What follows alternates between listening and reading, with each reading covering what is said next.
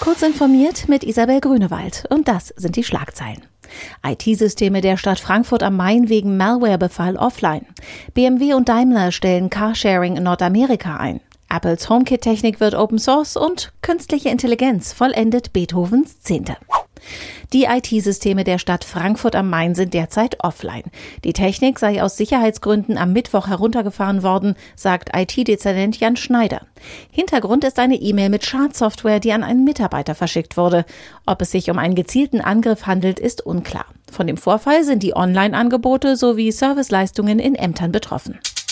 Daimler und BMW führen ihre Carsharing-Marken Car2Go und DriveNow gerade zum gemeinsamen ShareNow zusammen. Die Hoffnungen waren groß, doch aus einigen Städten musste sich ShareNow bereits zurückziehen.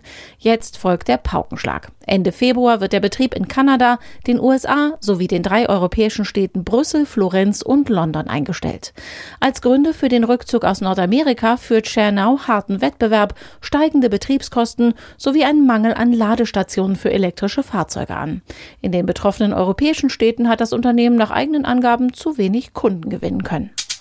Apple öffnet das hauseigene Smart Home Protokoll HomeKit weiter. Das HomeKit Accessory Development Kit zur Entwicklung HomeKit-kompatibler Hardware ist nun ein Open-Source-Projekt.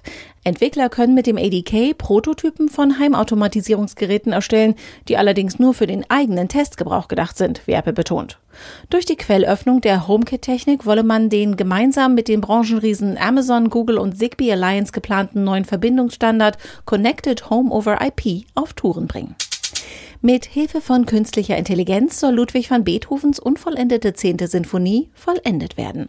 Nach Einschätzung der Experten gehe es dabei aber nicht darum, Menschen Konkurrenz zu machen und visionäre Denkvorgänge im Computer nachzustellen. Vielmehr gehe es darum, dass technische Tools den kreativen Prozess unterstützen und daraus ein cooler Dialog zwischen Mensch und Maschine entstehen könne. Diese und alle weiteren aktuellen Nachrichten finden Sie ausführlich auf heise.de.